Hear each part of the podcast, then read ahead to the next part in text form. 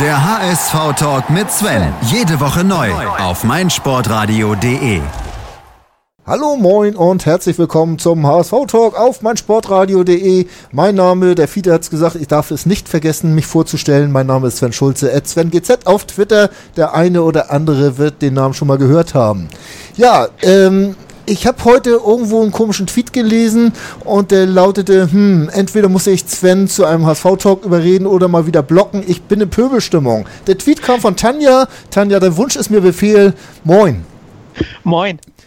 Und äh, ebenfalls so ein bisschen pöbelig zumute ist dem Timo äh, Horn, at Indianerland, haha. Ihr kennt ihn alle, unseren Supporterchef. Moin, Timo. Moin, moin. Ja, Tanja, was für, äh, bringt dich dazu zu pöbeln über unseren lieben HSV oder die Leute, die äh, ihm hinterherlaufen?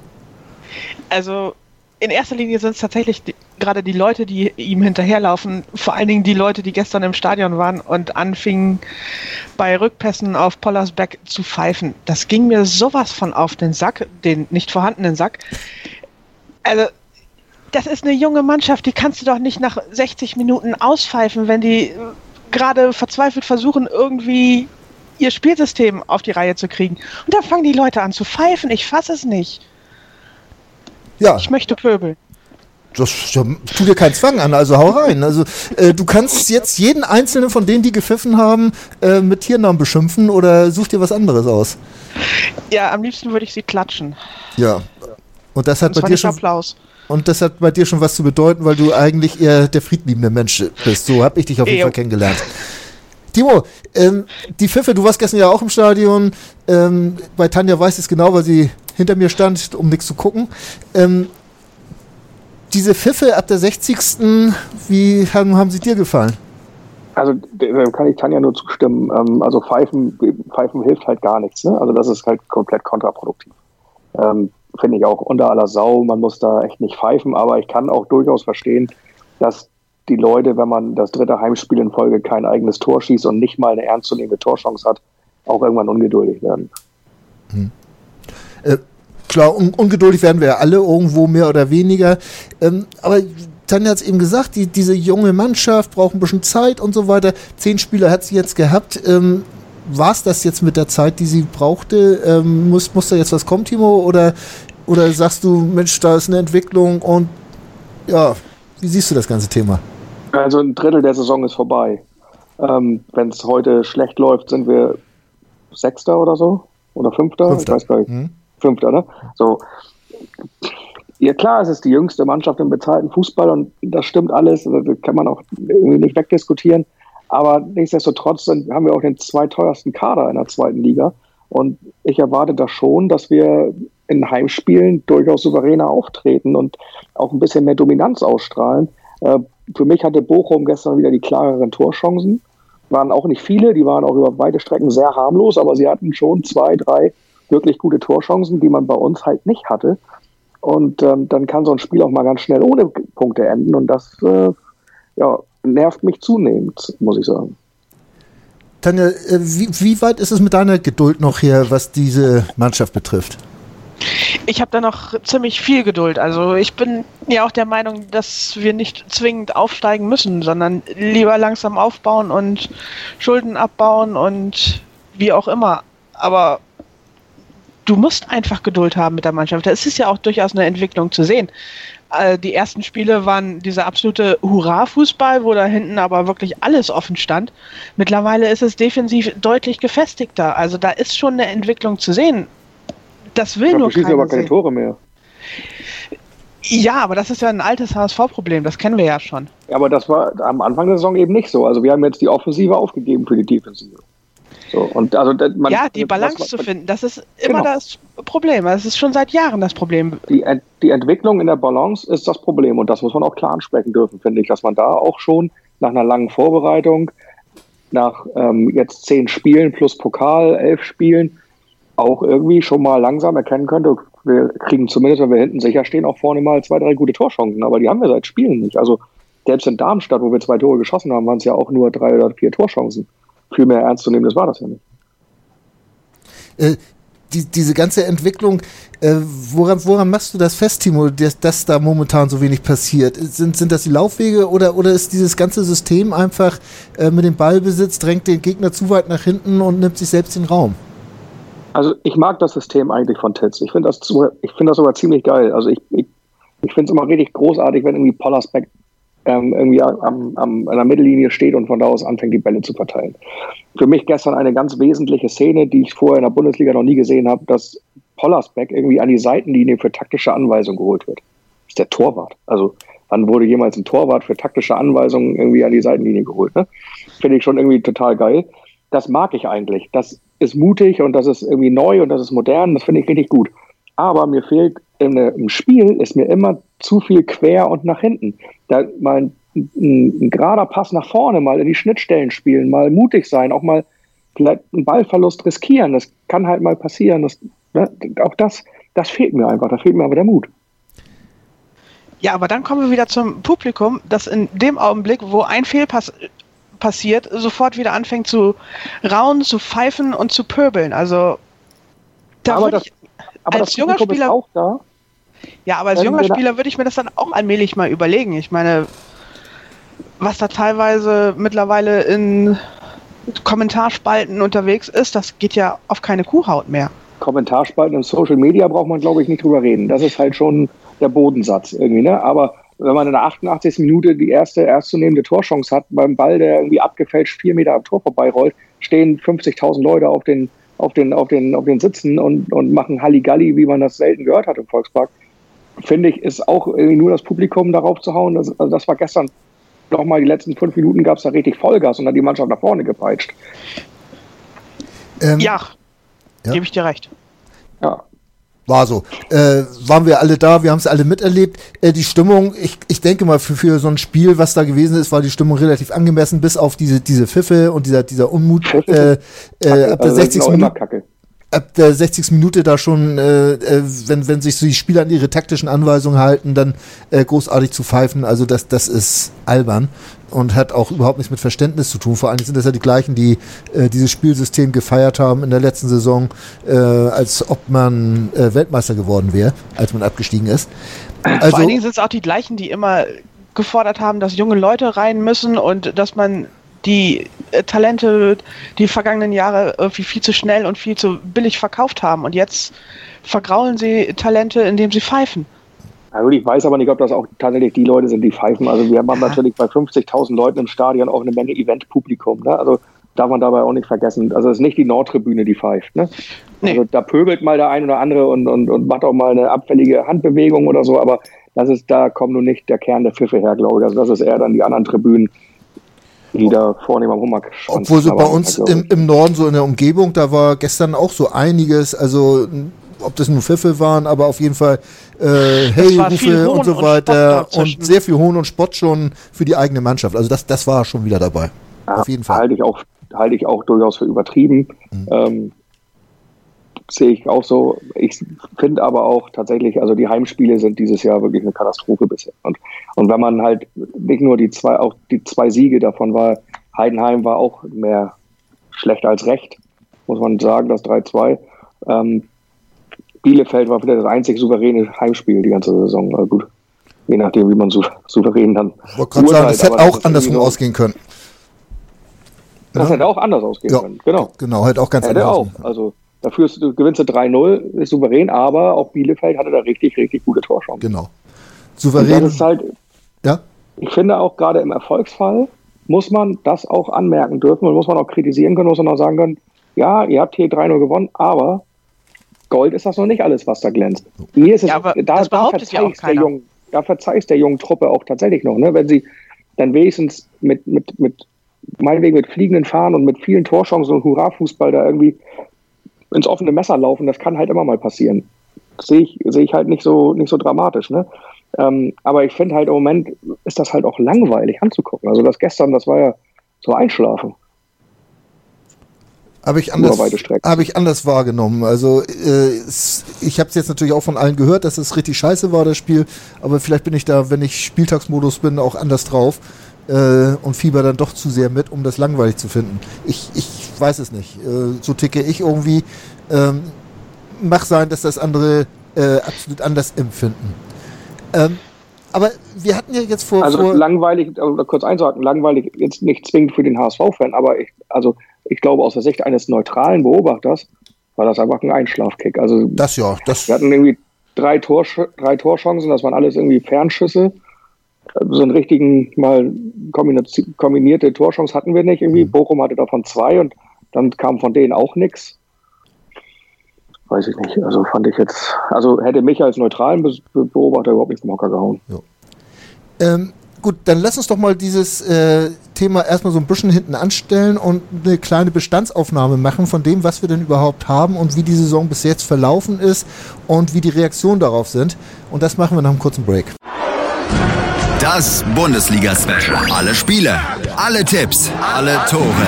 Jeden Freitag ab 12 Uhr, zwei Stunden live auf meinsportradio.de. Übrigens haben wir eine neue Website. Schau vorbei und entdecke die neuen Features.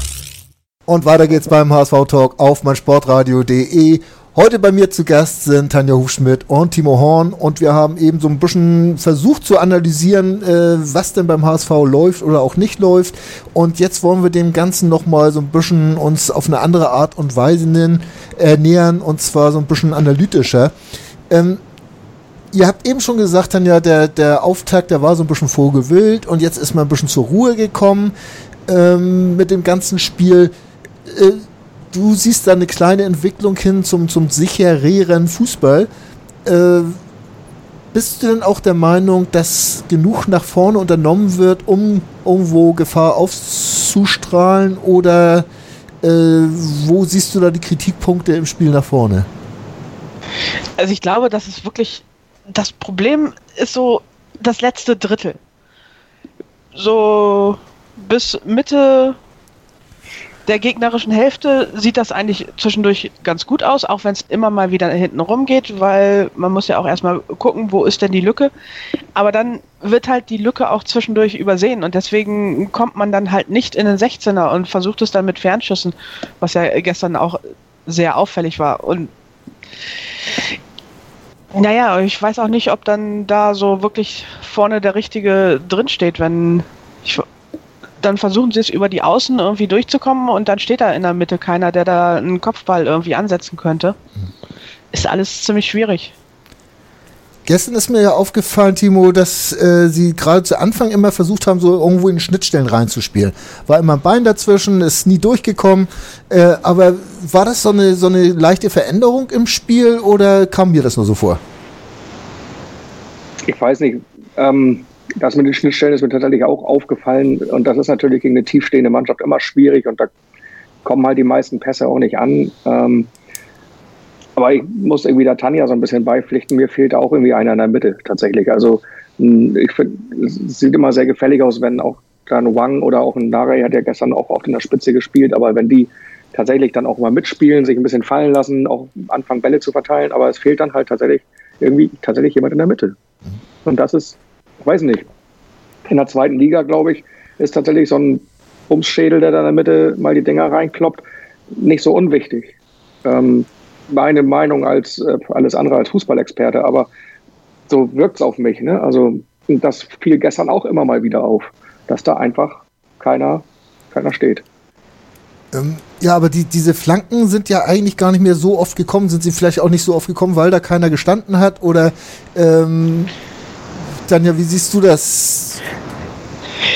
Ja, also du hast ja gesehen, so zwischendurch Ito oder Wang oder Narei, die waren dann durchaus irgendwie an der 16-Meter-Kante und mussten dann alle erstmal fleißig in die Mitte ziehen, weil sie ander, anderweitig den Ball nicht losgeworden wären oder keine Anspielstation hatten irgendwo in der Mitte. Und deswegen, da fehlte mir dann irgendwie, was weiß ich, Fiete Ab oder La Soga oder beide oder wie auch immer, aber irgendwas fehlte da gestern. Also was mir vor allen Dingen auch aufgefallen ist, dass gestern im Zentrum halt, aus dem Zentrum halt gar nichts kam. Ne? Also Hand hat irgendwie noch drei, vier Mal versucht, außer, außer Distanz zu schießen. Ähm, aber von Holtbeat, da, zur Halbzeit hat mein Sitznachbar gefragt, ob der überhaupt mitspielt. Ne? Also den hast du ja überhaupt nicht gesehen, fand ich. Mhm. Und das ist mir gerade die beiden erfahrenen Leitwölfe, von denen kommt mir im Moment absolut zu wenig. Ne? Also ist jetzt auch blöd gesagt, weil sie gerade in, in Darmstadt für den Auswärtssieg gesorgt haben, aber gestern war es wieder so ein, so ein Beispiel, wo ich einfach ja, Also da hätte er auch irgendwie, hätte man noch einer aus der U21 hochziehen können. Das, die hätten es auch nicht, die hätten auch nicht unauffälliger spielen können. So. Also Hand fand ich gestern mehr oder ungewöhnlich fahrig in seinen Aktionen. Ja, das also war tatsächlich. Das, da stimme ich dir zu. Ähm, und ich habe mich tatsächlich gewundert, warum er Hand ausgewechselt hat, weil Holtby war für mich komplett unsichtbar. Den habe ich halt tatsächlich auch überhaupt nicht wahrgenommen. Hand war auffälliger, aber durch diese, wahrscheinlich wegen diesem Fahrigen und kam ja auch nichts, nichts Regendes bei rum. Also, wenn man dann heute liest, dass Hand mit einer Magen-Darm-Geschichte flach liegt, kann ich mir gut vorstellen, dass er gut. da gestern auch, auch schon was liegen. von gespielt hat. Ja, kann natürlich auch daran sein, das stimmt. Man weiß es nicht. Das ist Spekulation und ja. äh, aber wie gesagt, diese, dieses Holtby, das sehe ich auch schon eigentlich über die fast die gesamte Saison, dass, dass man ihn eben nicht allzu sehr sieht. Ähm, was, was ich, was mir immer so auffällt, das ist, wenn man schon ohne Stürmer spielt, dann muss da vorne äh, eigentlich eine, eine, große Rotation stattfinden. Da, da, muss man Lücken reißen, indem man die Position wechselt. Aber äh, beim HSV ist Ito zum Beispiel immer in der ersten Halbzeit immer auf links geblieben, äh, Wang immer über rechts geblieben, eine Reihe in der Mitte oder die beiden haben vielleicht noch ein paar Mal getauscht. Aber dass dann eine richtige Rotation äh, äh stattgefunden hat, um auch mal Gegner irgendwo mitzuziehen und Lücken zu reißen, das habe ich nicht gesehen. Und das ist für mich vielleicht in diesem System noch äh, ein so, so, so ein Punkt, äh, woran das hapern könnte. Also das fand ich gestern auch, dass da offensiv halt auch sehr wenig Bewegung drin war. Deswegen geht es dann halt auch zurück über Pollersbeck ja. und so weiter, weil vorne dann die Anspielstationen in dem Augenblick fehlen, weil wenn die sich nicht bewegen, dann ist es leicht, die zuzustellen. Und das war halt wirklich eines der großen Probleme.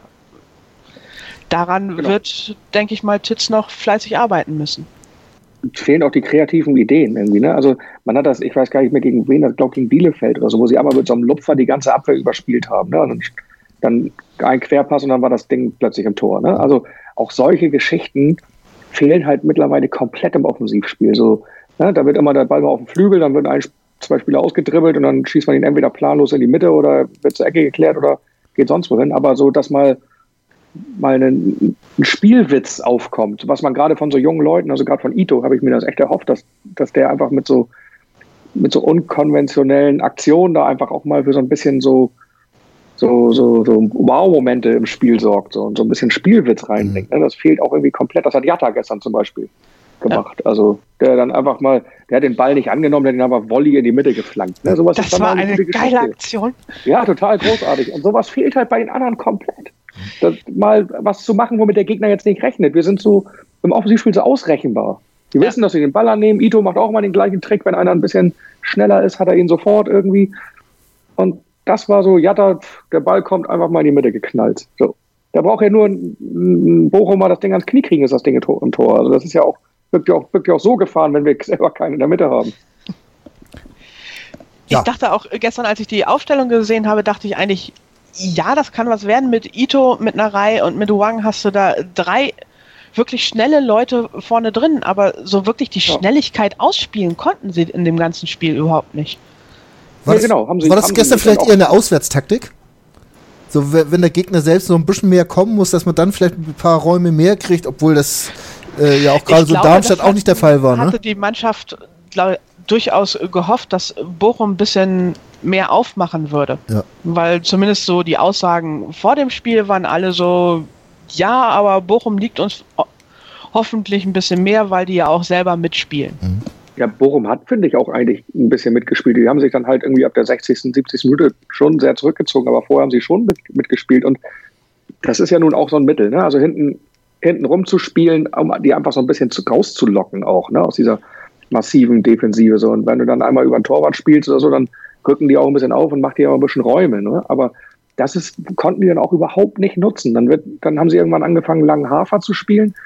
Und was mir auch aufgefallen ist, die, wenn mal eine Flanke in 16er kommt, ne, dann, keine Ahnung, da ist bald Schnee drauf. Also da, das ist ja, die, die, die, da kommt keine Flanke, wo mal ein bisschen Dampf hinter ist, wo mal so ein bisschen Druck hinter ist. Die kommen alle so hoch, halb hoch, so in den Strafraum gesegelt. Da kann ja. sich jeder Torwart gemütlich hinstellen und den Ball runterpflücken.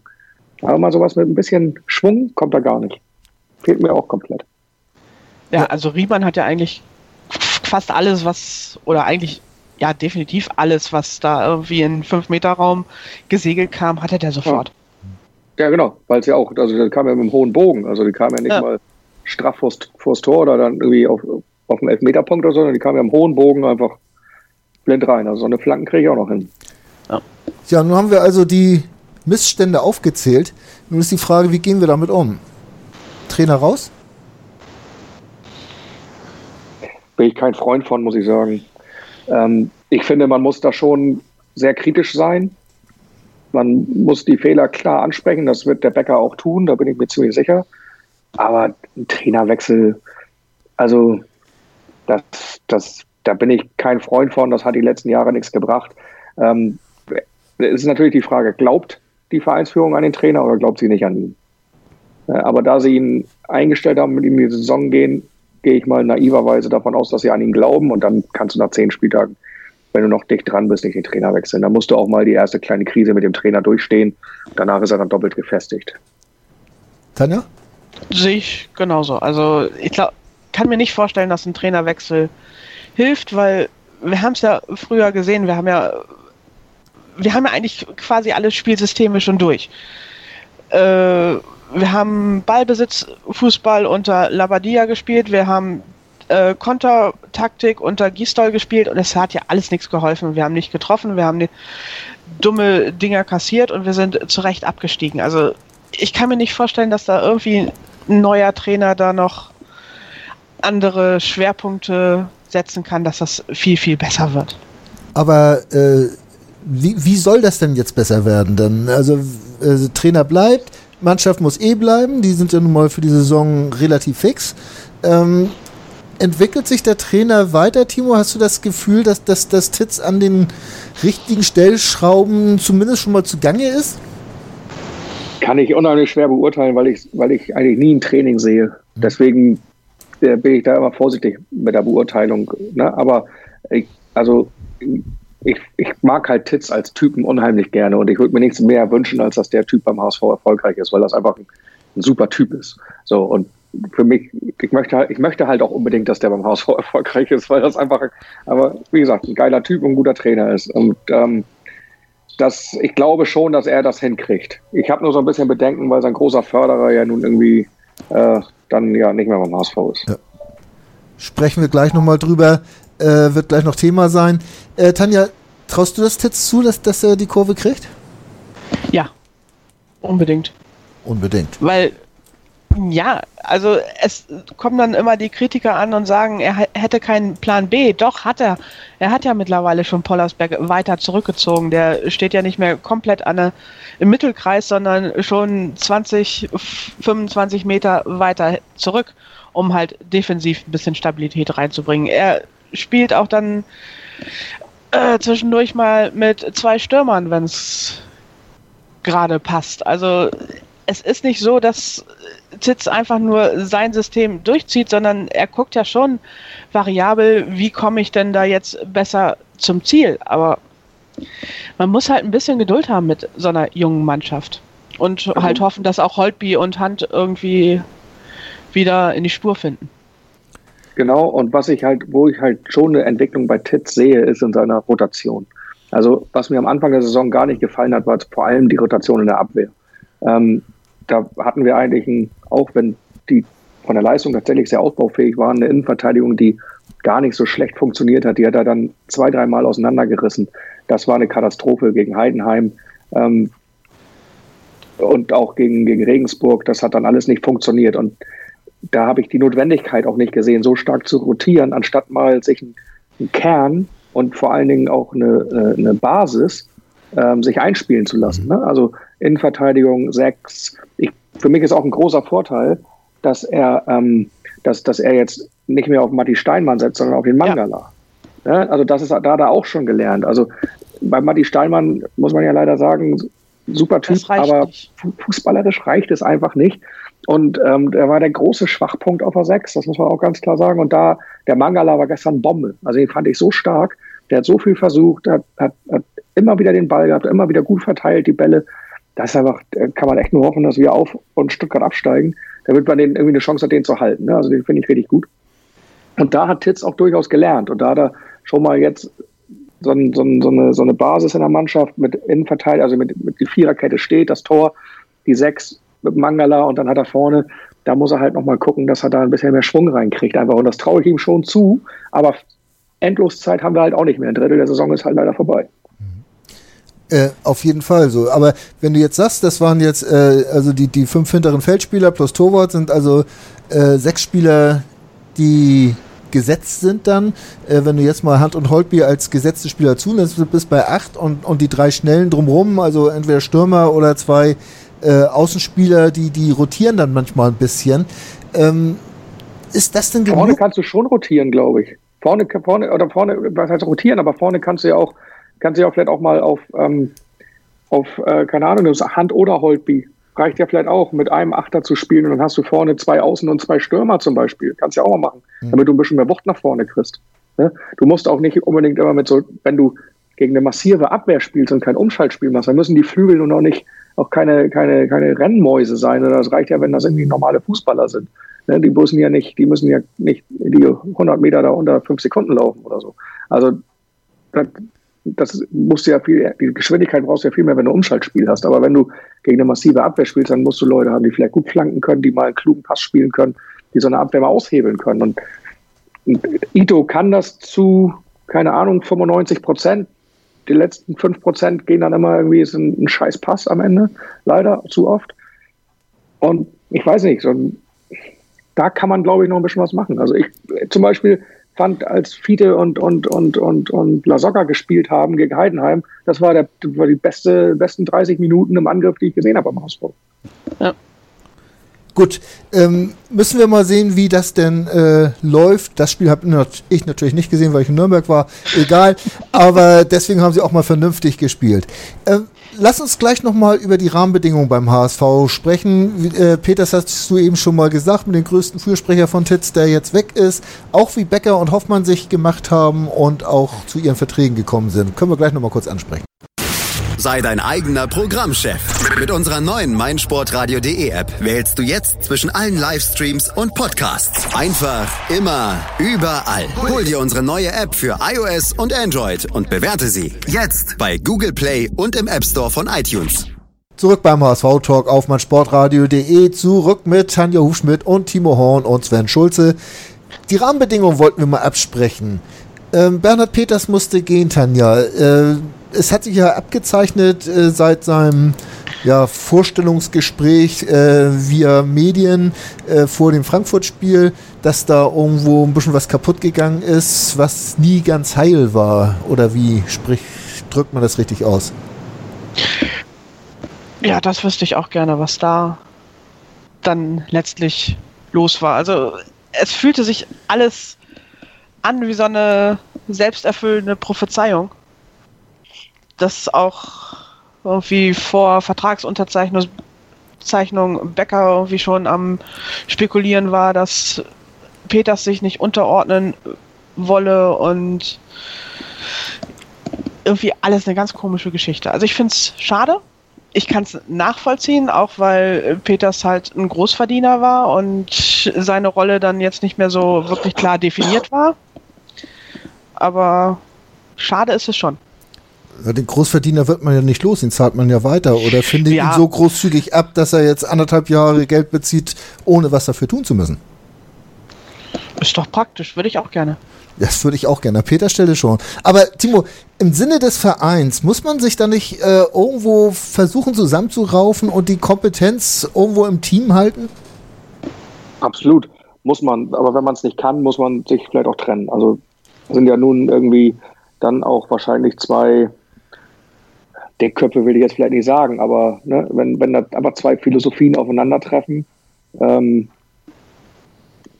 weiß ich nicht, wie das dann funktioniert. Ne? Obwohl ich das auch extrem schade finde mit Peters, weil ich, weil ich davon überzeugt bin, dass, dass die Arbeit von Bernhard Peters unsere, unsere Lebensversicherung in dieser Saison ist. Weil wenn man sich vorstellt, wo wir vor vier Jahren standen, ähm, als Bernhard Peters seinen Job angefangen hat, hätten wir da in Fürth die Relegation verloren, dann hätten wir, wir hätten nicht einen Jugendspieler gehabt, den wir einsetzen können. Wir waren genauso pleite wie heute, hatten aber 0,0 Jugendarbeit. Nichts. Ähm, der Verein hatte null Perspektive, da war gar nichts mehr. Und wenn wir da abgestiegen wären, glaube ich, hätten wir ein massives Problem gehabt. 2015 sogar vielleicht auch noch. Aber diese Saison konnten wir wenigstens unseren Kader zu weiten Teilen mit wirklich hoffnungsvollen Talenten auffüllen und mit guten Jugendspielern, die wir zum großen Teil auch selber entwickelt haben oder zumindest den letzten Feinschliff verpasst haben. Und das war ähm, nicht nur finanziell, sondern auch sportlich ist das diese Saison, glaube ich, ein ganz, ganz wichtiger Schritt. Äh, das ist ja gerade, man sagt immer jetzt, äh, ja, Peters ist ja auch ein Großverdiener und so weiter, aber irgendwo hat er ja auch sein Geld, also er ja nicht alleine, aber durch die Umstrukturierung dieses Jugend- und Nachwuchsbereiches hat er ja auch dafür gesorgt, dass, dass sein Geld sich, äh, sein Gehalt sich refinanziert, Tanja. Ja, davon gehe ich auch aus. Also ich finde es insgesamt äh, sehr schwierig. Also Peters hat definitiv Verdienste und meine Bauchschmerzen sind einfach, dass ich jetzt nicht weiß, wie es weitergeht. Ich kenne die Jugendphilosophie von Becker nicht. Ich kenne die von äh, Hoffmann, nämlich der eine sehr ungeduldige Philosophie in dem Augenblick an den Tag gelegt hat bisher immer und habe da so ein bisschen Sorge, dass jetzt der Jugendbereich wieder so ein ja, Experimentierfeld wird. Wir schicken da mal drei Jahre jemanden hin und dann schmeißen wir wieder alles um und beschweren uns hinterher, dass da keine Ergebnisse kommen. Finde ich wirklich schwierig, was da, wie das da sich jetzt entwickelt. Man sieht das, das ja teilweise. Zu warten auf jeden Fall. Man sieht das ja teilweise jetzt auch an der U21, wenn die spielen, die kriegen dann vier, fünf aus dem Profikader wieder dazu, äh, die, die dann äh, Spielpraxis äh, sammeln sollen bei der U21, was ja eigentlich auch nicht verkehrt ist. Und die brauchen ja auch ihre Spielpraxis. Aber, Aber die äh, trainieren ja nicht mit der U21. Die trainieren ja nicht mit der U21, sind dann also Fremdkörper auf dem Platz und dementsprechend äh, sehen ja momentan da ja auch die Spieler aus, Timo. Aber das ist, glaube ich, schon so ein bisschen auch, auch ähm, die Philosophie, ähm, die auch letzte Saison ja schon war und die auch Peters, weiß nicht, ob sie jetzt Peters reingebracht hat, aber die auf jeden Fall auch unter, unter Peters Führung da schon gemacht wurde. Ne? Also dass die U21, dass da der sportliche Erfolg ähm, zweitrangig ist, sondern dass es eine Ausbildungsmannschaft ist für die Profis, dass es einfach so ein Ausbildungspool ist. Und ähm, dann müssen da eben die Jungs, die in der ersten nicht zu, zu, ähm, zum Zuge kommen, müssen dann in der zweiten dann eben da ihre Spielpraxis sammeln. Und das System soll ja fast das gleiche sein, so dass sie dann auch die Taktik und so weiter dort eben auch verinnerlichen können.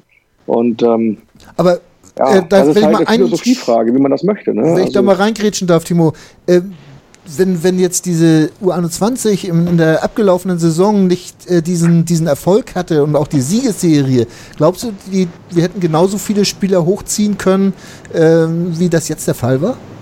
Auch rein vom Kopf her, von, von, vom Selbstverständnis her.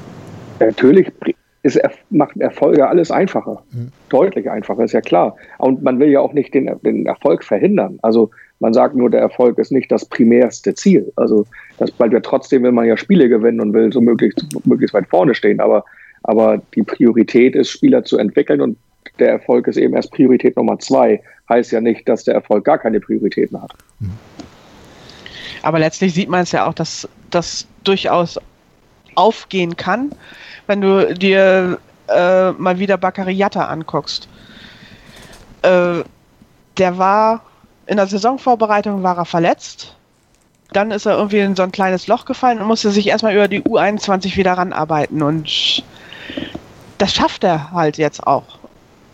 Das war ja genau. wirklich gut anzusehen, was er da reingebracht hat gestern. Und ja, mal gucken, wie er das jetzt stabil. Das muss jetzt natürlich stabiler werden, aber ja, da ist eine Entwicklung. Also gerade Bakariata, das ist ja jedes Mal wieder faszinierend, was der wieder für Entwicklungsschritte genommen hat. Genau, und der muss braucht vor allen Dingen diese, auch diese taktische Schulung dann noch. Ne? Also äh, sie hat ja nun, keine Ahnung, Fußball auf, auf, auf dem Niveau der Bundesliga-Ausbildung oder so, macht er nun erst seit anderthalb Jahren oder zwei Jahren. Ne? Also äh, vorher hat er ja nur auf der Straße gekickt quasi und der braucht halt auch genau diese taktische Ausbildung noch und dieses professionelle Training. Und die Erfahrung kann er sich dann nur auf dem Spielfeld holen. Ne? Und dafür das ist das ja echt ziemlich gut. Also, und ich glaube auch, dass jemand wie, wie Joscha Wagnermann oder so davon profitiert, dass er in der zweiten Mannschaft spielt, bevor er sich in der ersten Mannschaft äh, nur auf der Tribüne den Hintern breit sitzt. Also da ist die Spielpraxis in der zweiten Mannschaft schon viel wert, glaube ich. Ja. Gut. Ähm, dann ist dem so, Ähm, wir halten fest, dass wir aber trotzdem noch so ein bisschen Bedenken haben, ob wie, wie jetzt der neue Kurs ist in, in der Nachwuchsarbeit. Ähm, wie, wie seht ihr Becker jetzt als, als äh, Sportdirektor? Ähm, hat er sich schon ein bisschen profilieren können äh, oder ist das immer noch so, so, so, eine graue Eminenz, die irgendwo dahin schwebt und noch nicht so ganz zu greifen ist, Timo? Also für mich ist er, ich, ich habe ihn halt noch nicht persönlich kennengelernt, deswegen kann ich dazu auch noch nichts sagen, weil, also we relativ wenig sagen, weil ich, weil ich außer Entfernung ist der Eindruck ja, täuscht ja auch oft. Ne? Ja. Also, aber das, was man so sieht in den Medien, finde ich ihn immer relativ souverän. Ähm, ob er sich nun profilieren konnte, keine Ahnung. Also ich finde halt, dass er, dass er souverän ist und ein, und ein sehr, sehr positives Auftreten hat grundsätzlich. Ich hätte mir jetzt in der, in der Situation, als es die Trainerdiskussion gab, ein bisschen mehr Geschlossenheit gewünscht. Muss ja nun nicht irgendwie die übelsten Treue-Schwüre sein, aber zumindest so ein bisschen Geschlossenheit in der Führungsetage beim HSV. So, ne, wir sind hier ein Team, wir arbeiten zusammen, bla bla bla, die üblichen Sachen halt hätte ich mir schon gewünscht, dass man da so ein bisschen, wie heute zum Beispiel, wo er, wo er ähm, war das heute oder gestern, wo er den Trainer jetzt gegen diese Zinnbauer-Attacken mhm. ähm, verteidigt hat einfach. Sowas hätte ich mir da auch schon gewünscht. Das fand ich halt gut. Zeigt so ein bisschen, dass man, dass man zusammensteht. Und ähm, ansonsten ist er für mich noch sehr schwer einzuschätzen, aber er macht einen souveränen Eindruck aus der Entfernung. Tanja, wie hast du ihn wahrgenommen bislang? Äh, also ähnlich wie Timo. Ich kann ihn noch nicht richtig einschätzen, weil, naja, sagen wir ehrlich, so wirklich was geleistet hat er bisher noch nicht. Also, naja, ein paar Laien, aber wirklich auch definitiv nur Laien. Die Käufe, die vor der Saison passiert sind, das waren noch unter Spors. Also, ist sehr schwer einzuschätzen, was, wie seine Philosophie ist, welche, in welche Richtung er will, kann ich wirklich nicht sagen. Ähm, vielleicht kannst du schon ein bisschen mehr zu unserem neuen alten Vorstandsvorsitzenden sagen. Bernd Hoffmann, ähm,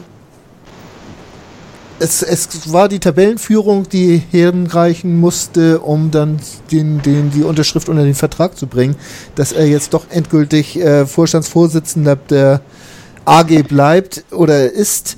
Ähm, ja, wie fühlst du dich dabei? Wie findest du das? Naja, also letztlich war es ja keine Überraschung mehr, dass er dann jetzt endgültig den Job inhat. Also eigentlich war es ja schon seit Februar klar, seitdem er gewählt wurde als EV-Präsident, dass er irgendwann Vorstandsvorsitzender der AG wird. Da gab es ja eigentlich nie wirklich Zweifel dran. Von daher, ja, okay, ein bisschen mehr Ehrlichkeit bei der Präsidentenwahl hätte ich mir gewünscht, aber gut, Mal gucken, wen wir jetzt als neue Präsidenten oder Präsidentin kriegen. Timo, wie hast du das wahrgenommen äh, als, als ja, äh, Mitglied im Verein oder, oder aktiver äh, Vereinsmensch, ähm, dass er diesen Umweg genommen hat und eigentlich den Verein rein als Trittbett benutzt hat? Also das habe ich natürlich sehr kritisch gesehen, habe ich auch nie ein Geheimnis drum gemacht und dabei ging es mir gar nicht um die Person, sondern dabei ging es mir einfach um den Weg. Ja. Ähm, und aber was man auch sagen muss, er hat da sehr schonungslos, ähm, sehr schonungslos aufgezeigt, was für Lücken doch irgendwie die Strukturreform vor vier Jahren im Verein aufgeworfen hat. Ich bin ja nur froh, dass es da nicht äh, andere Kandidaten gab, die diesen, die diesen Weg vorher für sich entdeckt haben. Ähm, okay. hätte, hätte uns ja da ja auch noch sehr, sehr viel schlimmer treffen können, äh, muss man mal so sagen. Und äh, da bin ich also, ja, da hat es uns dann mit Bernd, glaube ich, noch ähm, relativ gut erwischt. Ich glaube, der Vorstandsvorsitzende ist der Posten, der für ihn der richtige ist. Ähm, ich bin grundsätzlich kein Freund von Rückholaktionen, äh, spätestens seit Van der Vaart. Äh, das hat eigentlich mit allen Rückholaktionen nicht so richtig geklappt. Äh, Didi, den ich sehr, sehr, sehr geschätzt habe, war nun auch nicht der erfolgreichste Vorstandsvorsitzende leider. Ähm, sämtliche Spieler, die man zurückgeholt hat, hat alles nicht so richtig funktioniert. Jetzt haben wir einen Vorstandsvorsitzenden, vielleicht reißt er mal diese Serie und ähm, bringt den HSV wieder zum Erfolg. Das würde ich uns allen wünschen. Ich persönlich komme relativ gut mit ihm klar. Die Zusammenarbeit scheint im Moment offen und ehrlich zu sein. Das ist äh, viel wert. Das, ähm, er ist da auch sehr bemüht, dass das, dass das gut funktioniert. Ähm, die Kommunikation ist gut. Von daher kann ich über mein, mein Chef im Ehrenamt nicht sonderlich viel Schlechtes. Äh, wie sieht das jetzt eigentlich aus im Verein? Ähm, wie ist jetzt äh, diese, äh, dieses Vakuum aufgefüllt mit, äh, wo, wo, wo Hoffmann sich jetzt halt um die AG kümmert? Rein nur noch? Äh, der Vizepräsident ist jetzt der kommissarische Präsident. Ja. Ähm, wir hatten, Witz ist ja, wir hatten ja zwei Vizepräsidenten. Ja. ähm, aber ähm, Thomas Schulz, ähm, der ist derjenige, der dann den, den EV jetzt im Aufsichtsrat vertritt, bis ein neuer Präsident da ist. Und ähm, es wird eigentlich nur der Präsident nachgewählt im Januar. Ähm, und da läuft gerade die Kandidaten, Kandidatinnen-Suche. Soweit ich, ich weiß. Habe ich eine Chance, wenn ich mich bewerbe? Das musst du den Beirat fragen, die entscheiden das am Ende über die Kandidatur. Aber ich glaube, ihr vom ESC habt doch auch einen im Beirat sitzen. Also genau, ich wollte gerade sagen, ich könnte, ich könnte bei Patrick ein gutes Wort einlegen. Also äh Aber ich glaube, ich, ich bleibe bei meinen Ehrenämtern, die ich bis jetzt habe. Damit fahre ich auch ganz gut hier. Dann bleibe ich lieber hier in Schleswig-Holsteinischen. Äh, Amt des Präsidenten ist auch nicht gerade das, äh, das am wenigsten zeitintensive. Nee, ich kann es mir vorstellen, dass da doch ein bisschen mehr dranhängt, wie man so meint. Und deswegen war ich damals ja auch so entsetzt und das gebe ich auch offen und ehrlich zu, als äh, man merkte, dass äh, wir einen Kandidaten für die Prä äh, fürs Präsidium haben, äh, der eigentlich gar nicht Präsident sein will. Und, und das fand ich mhm. schade mhm. und das fand ich auch bei der Wahl schon äh, jammerschade, was daraus gemacht worden ist, dass dieses das Amt ab abgewertet worden wurde. Genau, also der, der EV wurde, wurde zum, zum, zum Sprungbrett benutzt. Das genau. fand ich auch äh, wirklich, wirklich sehr, sehr schade und auch ja, den falschen Weg, der sich aber vermutlich auch nicht verhindern ließ und das ähm, auch dieses das ganze Amt, ich weiß nicht, ob es dadurch im, im, Endeffekt abgewertet wurde, aber es ja, es war halt, es wurde ausgenutzt auf jeden Fall, sagen wir es mal so. Und das äh, ja, fand ich, fand ich auch wirklich ätzend und habe ich ja auch auf der Mitgliederversammlung im letzten Jahr dann auch gesagt, dass ich das nicht so richtig gut finde. Äh, wie das, das Amt dann, da war es ja noch nur eine Vermutung, aber naja, sind wir ehrlich, also gewusst haben wir es in Wirklichkeit alle irgendwie. Ja. Es war allen klar, was passieren würde. Und aber Tanja, äh, kommen wir zurück zur Gegenwart. Was gewesen ist, werden wir nicht mehr ändern können. Ähm, mit Bernd Hoffmann und, und Ralf Becker sind wir da im Vorstand relativ gut aufgestellt jetzt von der AG.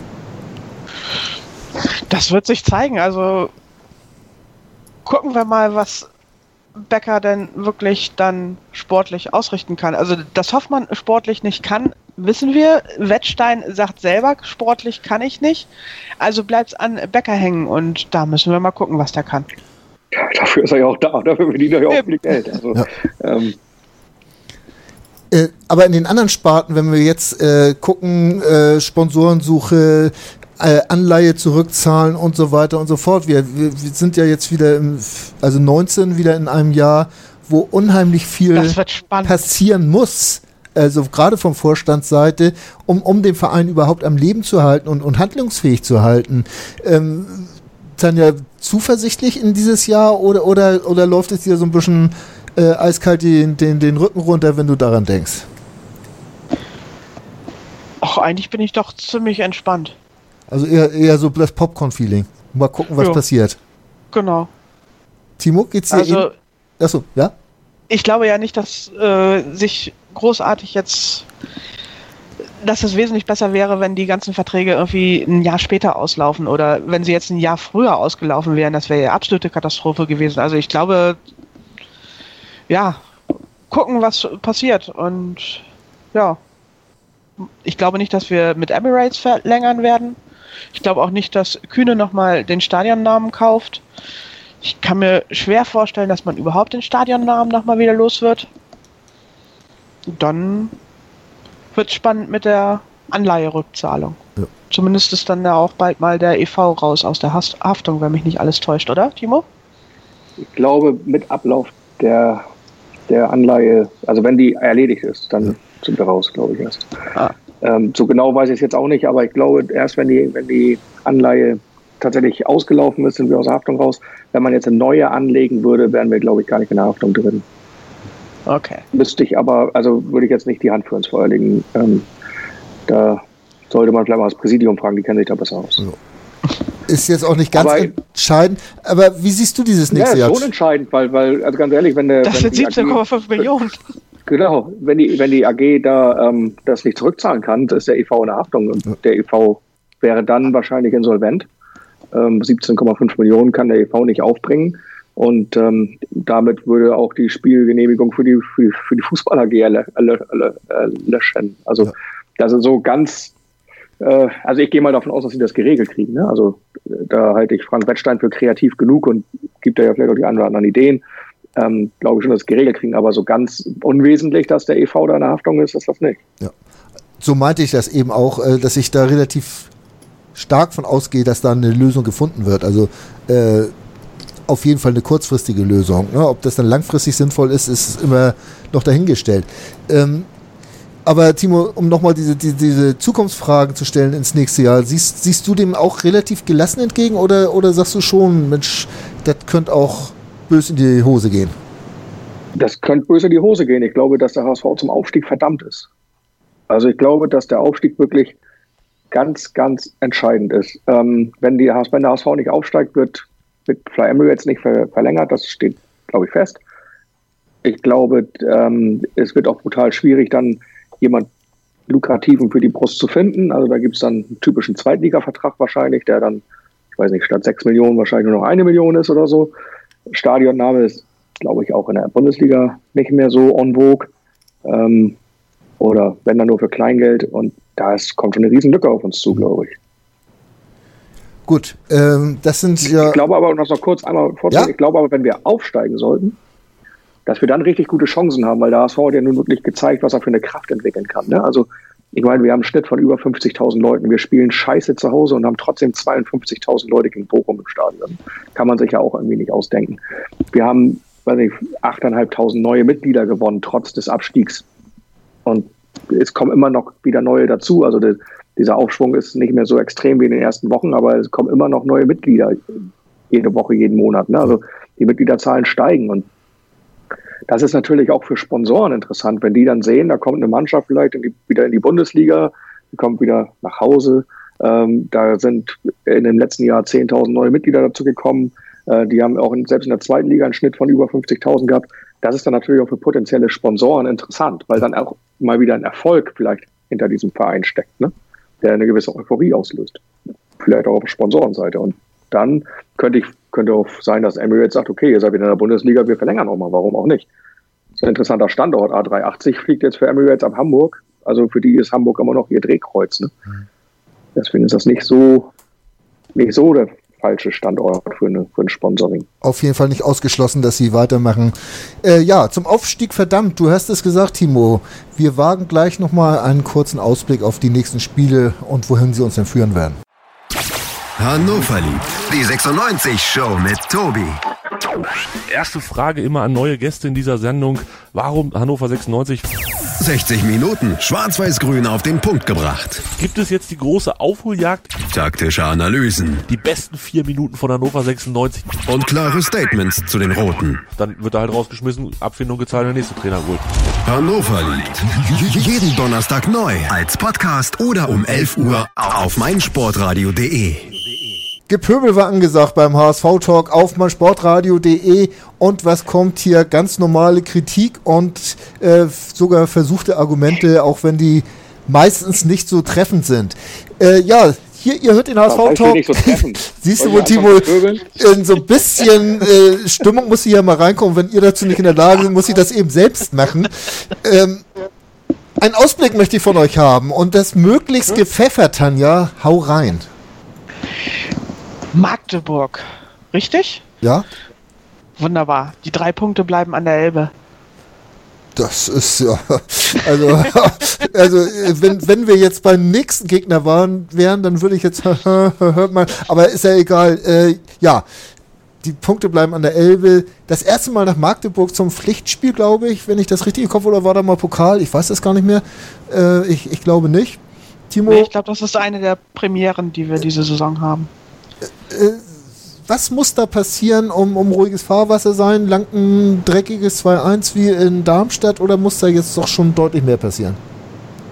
Also ganz ehrlich, Magdeburg müssen wir einfach gewinnen. Also auswärts bin ich ja immer noch so ein bisschen rücksichtsvoll, da müssen wir gewinnen, aber jetzt kommen wir auch die Wochen der Wahrheit. Wir haben danach Köln zu Hause. Äh, ich weiß gar nicht, wo wir dann spielen. Aue, glaube ich. Und dann haben wir Union zu Genau. Hause. Also ähm, das sind mal vier Spiele, wo jetzt wirklich Punkte her müssen, auch gegen direkte Konkurrenten. Da, also wenn wir da dann sagen, jo, gegen Köln kann man mal einzeln verlieren und Union ist auch zweiter einzeln verlieren, rück, sind wir ruckzuck Zehnter und da habe ich halt keinen Bock drauf. Also ähm, die müssen jetzt einfach in Magdeburg mal vorlegen mit drei Punkten, dann ist, ist mal für den Rest der Liga schon mal eine Ansage gemacht fürs Wochenende. Dann können die alle ein paar Federn lassen und dann hauen wir Köln weg und dann passt es. Tanja, Köln weghauen bin ich auch dafür. Köln kann man immer gut weghauen. Ja, also ganz ehrlich, Duisburg hat die geschlagen, dann werden wir das ja wohl schaffen, oder nicht? Jo. und selbst wenn wir dafür Önning zurückholen müssen, ne, um diesen, Ja. was war das, 6 zu 2, 7 zu 2 Sieg damals zu, zu, zu äh, rekultivieren. Ähm, aber, Den aber setzen wir nur aus, aus, als Maskottchen so auf die, neben die Bank, so aus Spaß. Ja. Damit die Kölner zittern. kriegt Hermann auf die Schultern gesetzt oder so und dann werden die, die, die Kölner schon erzittern, wenn sie den Önning sehen. Obwohl was macht denn der überhaupt? Ist der, hat er noch einen Beruf? Ich weiß nicht, er war ja Ahnung. der Co. von Reif da, der Zuflüsterer, ne? Der, aber War ich, nicht zwischendurch auch noch mal in Ungarn? So- kann, ja, kann sein, dass er in Ungarn war, Ja. stimmt. Kann sein.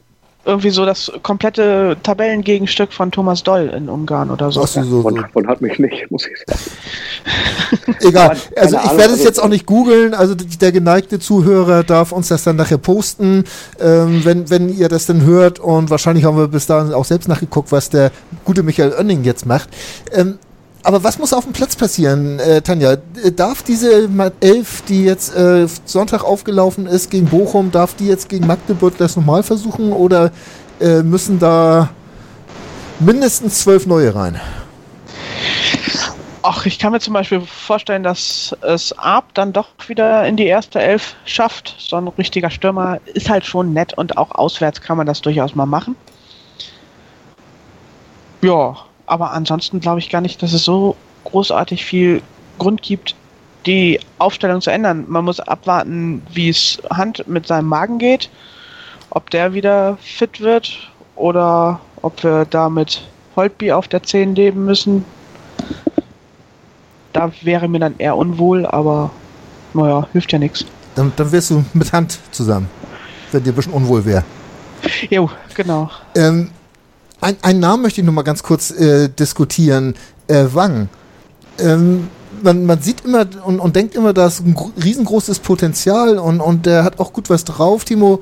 Aber so, so richtig, so der durchschlagende Erfolg möchte ihm auch noch nicht so gelingen. Ist er noch zu kurz da oder bin ich schon wieder zu ungeduldig? Ich glaube, bei Wang ist halt auch das Problem, dass der irgendwie im Moment jede Woche 30 Stunden im Flieger sitzt ne? und da zwischen den ganzen Zeitzonen her jettet, weil er irgendwie diese blöden Länderspiele für Südkorea machen muss. So, Ja. das ist halt, das ist, glaube ich, auch nicht richtig leistungsfördernd. Ne? Also das ist dann schon ein Problem. Ansonsten ist das schon sehr vieles, was, was gefällig ist, aber ich, gegen, gegen Bochum fiel mir halt auch auf, dass ihm da manchmal auf den letzten Metern die Power fehlt. Ähm, er hatte, glaube ich, einen ganz guten Schuss, der auch hätte drin sein Ja. können, von mir aus gerne dürfen, aber ähm, ansonsten ja, fehlt es noch ein bisschen. Und ich glaube, gerade gegen Magdeburg, also das wird da kein Spaß. Ne? Also da ist richtig Feuer unterm Dach, das Stadion ist ein echter Hexenkessel. Da sind extrem leidenschaftliche Fans, die da richtig Alarm machen. Da brauchst du auch ein paar Jungs, die, die mental gefestigt sind und ähm, die da richtig auch dagegen halten können. Ne? Also das wird auch, das wird auch ein kampfbetontes Spiel, glaube ich. Und deswegen wäre mir bei Holtby, glaube ich, gar nicht so flau im Magen, weil der das kann, wenn er entsprechend in Form ist. Und ich würde da zwingend auf den Lasogga setzen. Also den werden die da hassen, einfach nur weil es Lasogga ist, keine Ahnung. Und das wird er halt lieben. Das ist dann genau sein Spiel, ne? Wenn, wenn er und das ist halt auch einer, der, der dahin geht, wo es weh tut und der zur Not auch mal, ähm, mal richtig raufholzt und da keine Kompromisse macht. Und ich glaube, da sehe ich den dann schon im Sturm irgendwie. Da brauchst du halt Leute, die richtig äh, dagegen halten. Ähm, Tanja, nochmal, um auf Wang nochmal zurückzukommen, bevor wir jetzt über La Soga herziehen. Ähm, ist, äh, tut Titz ihm momentan gefallen, dass ihn immer wieder in die Startelf steckt? Oder, oder hätte ihn jetzt so nach dieser Länderspielreise, ist gut, im Nachhinein sind wir natürlich alle unheimlich schlau und er hätte ihn rausnehmen sollen. Aber äh, tut ihm einen Gefallen, dass er ihn jetzt auch durchspielen lässt? Ich kann mir schon vorstellen, dass es so leicht äh, psychologische Gründe hat. Ne? Das, äh, Wang ist noch relativ neu in der Mannschaft und dass er immer noch dabei ist, erstmal ihn so ein bisschen aufzubauen.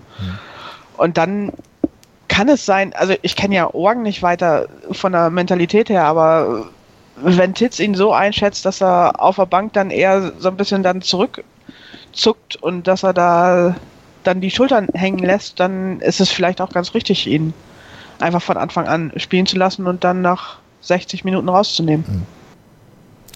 Gut. Ähm, ansonsten, also wie gesagt, äh, so, so aufstellungstechnisch haben wir das alles erlebt. Äh, danach müssen wir ja sofort weiter nach, nach Wien äh, zum Pokal. Ähm, Timo, äh, Pokal, sollten wir in die dritte Runde ins Achtelfinale einziehen und die Hürde Wien nehmen, weil wir die besseren Hamburger sind?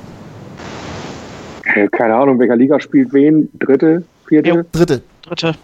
Also mal ganz ehrlich, also was für ein anderes Ziel kann es da geben, als da in die dritte Runde einzuziehen? Also das ist ja äh, ein unterklassiger Gegner, den musst du einfach, da musst du aber weghauen. Und da gibt es auch keine Entschuldigung mit Pokal und so ein Scheiß. Also da, das finde ich halt auch immer albern, dass man dann sagt, oh, weil hier Pokal eigene Gesetze und so. Ey, wir sind höherklassig als die, also müssen wir da gewinnen, ganz einfach. Punkt. Tanja. Punkt, ja. Ausrufezeichen. Ich finde find Drittligisten im Pokal egal ob man selber Erst- oder Zweitligist ist, extrem undankbar, weil das sind Profis und die holzen aber Fußball.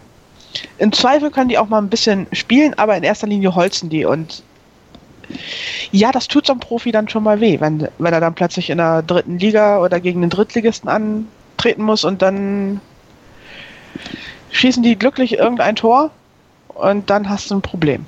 Hatten wir haben die letzten fünf Jahre Fußball auch nur geholzt. Hatten wir das nicht vor der Saison über die zweite Liga auch gesagt, dass da geholzt wird und ja, genau. dass unseren Spielen richtig wehtun?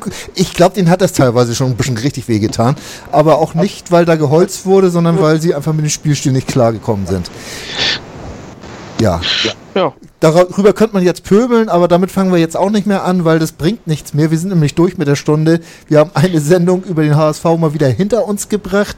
Es wurde Yay. sehr viel friedlicher als eigentlich angenommen.